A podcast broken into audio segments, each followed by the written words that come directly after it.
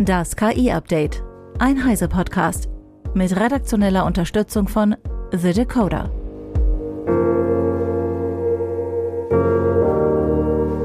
Ich bin Isabel Grünewald und dies sind heute unsere Themen. Google stellt mit Gemma gleich zwei Open-Source-KI-Modelle vor. Nvidias Umsatz explodiert, viele Fragezeichen rund um OpenAI Sora und KI-Experten fordern Maßnahmen gegen Deepfakes.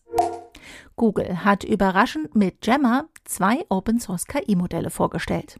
Die im Vergleich zum geschlossenen Gemini-Modell kleinere KI soll Forschenden und Interessierten auch ein Stück weit Einblick in die Grundlagen gewähren, die in Gemini eingeflossen sind, heißt es zur Vorstellung von Gemma.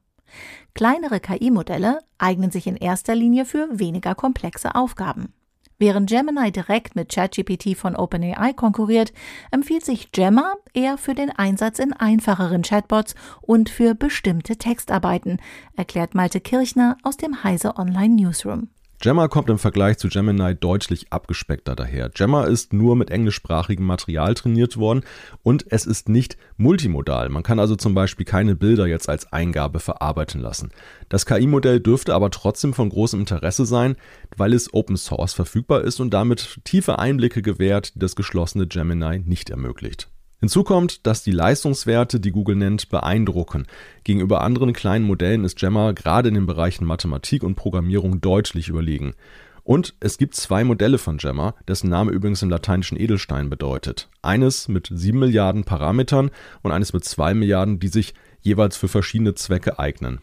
Gemma ist ein Leichtgewicht und als solches auch für kleine KI-Anwendungen nutzbar, die auf Notebooks, Desktop-PCs und Smartphones dann denkbar sind. Ein Punkt, den Google außerdem herausstellt, ist das Trainingsmaterial. Dies sei sorgfältig ausgewählt und mit automatischen Techniken um sensible oder persönliche Daten bereinigt worden, verspricht der Hersteller. Entwicklern und Forschern stellt Google außerdem kostenlose Zugänge und Cloud-Gutschriften in Aussicht, um das Thema KI weiter voranzutreiben. Vielen Dank, Malte. Neben Gemma hat Google auch Gemini Business für Google Workspace präsentiert. Es kostet 20 US-Dollar im Monat pro Nutzer und integriert Gemini in Google Workspace-Anwendungen wie Docs, Gmail, Sheets und Slides. Zu den Funktionen gehören Help Me Write in Docs und Gmail, Enhanced Smart Fill in Sheets und Bildgenerierung in Slides. Gemini Enterprise ersetzt Duet AI for Workspace Enterprise und bietet zusätzlich KI-basierte Übersetzungen von Meetings in 15 Sprachen und Zugriff auf das 1.0 Ultra Modell für 30 US-Dollar pro Nutzer und Monat. Privatnutzende können mit dem Google One AI Premium Plan KI-Funktionen in Gmail, Docs, Slides, Sheets und Meet nutzen, einschließlich 2 Terabyte Speicherplatz für 19 US-Dollar 99 pro Monat. Google reagiert damit auf konkurrierende Angebote wie Microsofts Copilot, das auf GPT-4 basiert und Office-Anwendungen unterstützt. Auf Reddit berichten Nutzende, dass Google außerdem damit beginnt, den Google Assistant nach und nach durch die kürzlich eingeführte Gemini App zu ersetzen. So wurde die Assistant App auf dem Galaxy S24 Plus eines Nutzers nach einem Update automatisch auf Gemini umgestellt. Nvidias Jahresabschluss verdeutlicht, wie enorm die Firma dank des KI-Booms gewachsen ist. Binnen eines Jahres ist der Quartalsumsatz geradezu explodiert und um 265 Prozent gestiegen. 12,3 Milliarden US-Dollar blieben als Nettogewinn übrig.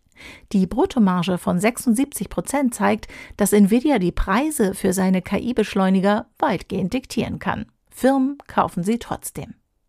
Mit dem Jahresgewinn von 29,8 Milliarden Dollar hat Nvidia Intels Jahresgewinn von 1,68 Milliarden um den Faktor 17,7 überflügelt und AMDs von gerade mal 1,25 Milliarden um den Faktor 23,8. Reddit, die beliebte Online-Plattform, hat einen lukrativen Deal abgeschlossen. Für 60 Millionen US-Dollar jährlich darf ein Unternehmen die Inhalte von Reddit nutzen, um KI-Modelle zu trainieren. Wie Reuters unter Berufung auf anonyme Quellen berichtet, soll Google das KI-Unternehmen sein, das den Vertrag mit Reddit abgeschlossen hat. Der genaue Umfang und die Art der Daten, die Reddit zur Verfügung stellt, sind nicht bekannt. Reddit informierte potenzielle Investoren im Vorfeld seines geplanten Börsengangs über den Vertrag, der die Plattform mit mindestens 5 Milliarden US-Dollar bewertet.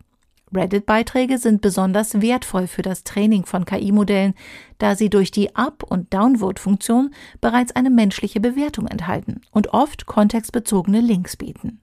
Diese Eigenschaften erleichtern die Auswahl qualitativ hochwertiger Trainingsdaten. Seitdem OpenAI den Videogenerator Sora vorgestellt hat, überschlagen sich die einen vor Begeisterung, andere üben lautstark Kritik. So erklärte der KI-Experte und ehemalige NYU-Professor Gary Marcus auf X, Zora sei fantastisch, aber es ähnelt eher einem Morphing und Splicing als einem echten Weg zum physikalischen Denken, was wir für eine allgemeine künstliche Intelligenz brauchen würden. Es seien mehr Fehler im System zu erwarten, wenn mehr Nutzende Zugang erhalten. Und vieles davon werde nur schwer zu beheben sein. Auch meine Kollegin Eva Maria Weiß von Heise Online findet, so beeindruckend die Beispielvideos von Zora sind, so viele Fragen wirft die KI noch auf. OpenAI Zora ist beeindruckend. Wir haben wahrscheinlich inzwischen alle die Videos gesehen, wie eine Frau durch Tokio geht oder von den Hundewelpen im Schnee. Inzwischen haben wir aber auch wahrscheinlich alle gesehen, dass bei der Frau, die durch Tokio geht, die Beine ganz komisch wechseln und sie einmal so eine Art, ja, doppelten Linksschritt macht und tatsächlich fallen immer mehr Artefakte auf, wie wir das auch von Bildgeneratoren kennen. Und dann hat Sam Altman auf Wunsch bei X Prompts von anderen Nutzern äh, bei Zora eingegeben.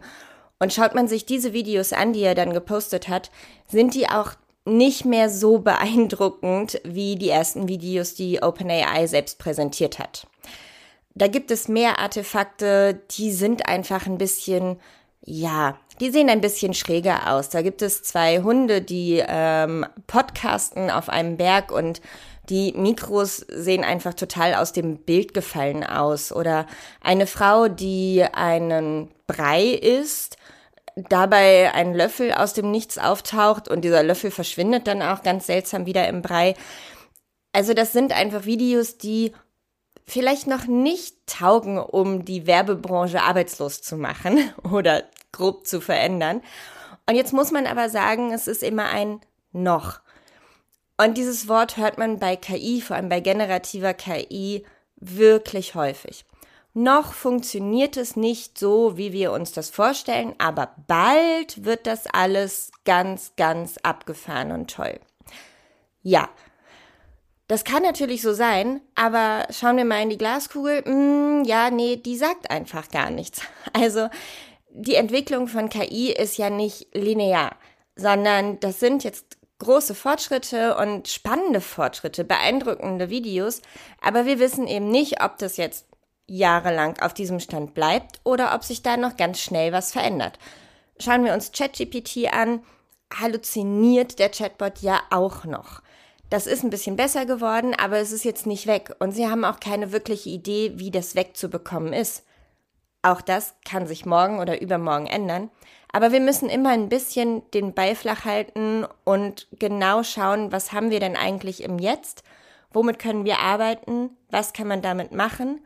Und was vielleicht kommt, da kann man halt nur schwer drauf bauen.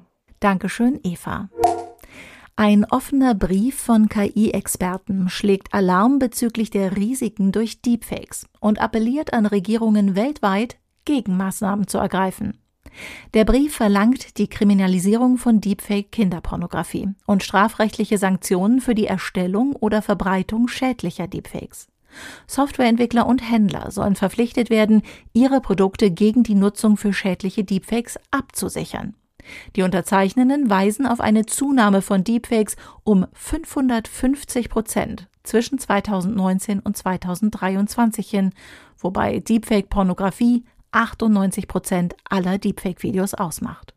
Vorgeschlagen wird auch eine Zusammenarbeit von Geräteherstellern, Softwareentwicklern und Medienunternehmen zur Förderung von Authentifizierungsmethoden wie dem C2PA-Standard. Deepfakes, so der Brief, bedrohen demokratische Prozesse und führen zu massiver Verwirrung, indem sie es erschweren, im Internet zwischen echten und gefälschten Inhalten zu unterscheiden.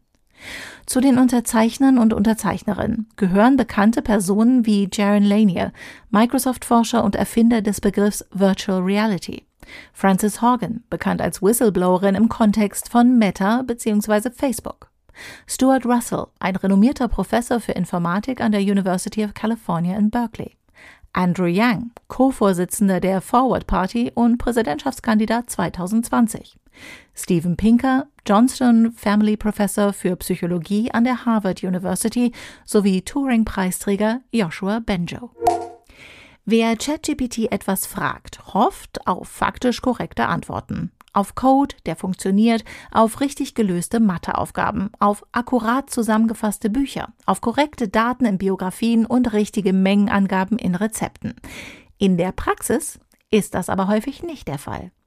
Weltweit arbeiten Forschungsgruppen an Methoden, um das zu verhindern. Doch bislang gelingt es ihnen nur, Halluzinationen einzuschränken, aber nicht völlig sie zu unterbinden, berichtet MIT Technology Review in seiner aktuellen Ausgabe.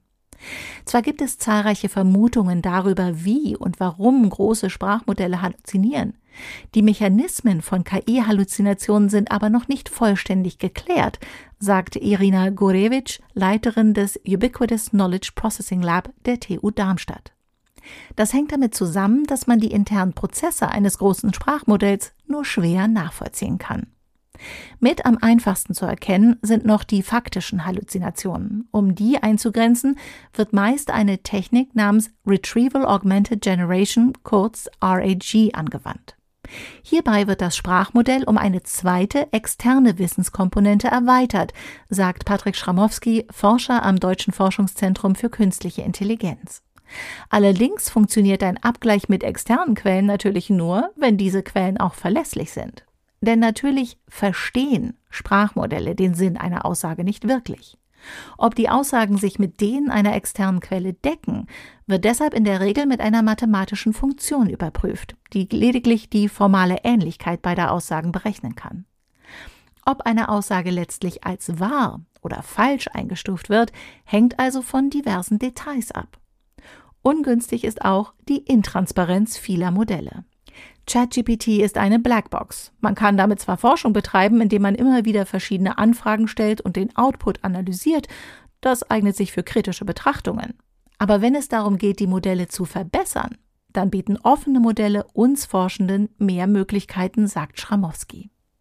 Bei proprietären geschlossenen Modellen wie ChatGPT können allein die Hersteller gegen Halluzinationen vorgehen. Das war das KI-Update von Heise Online vom 22. Februar 2024. Eine neue Folge gibt es jeden Werktag ab 15 Uhr.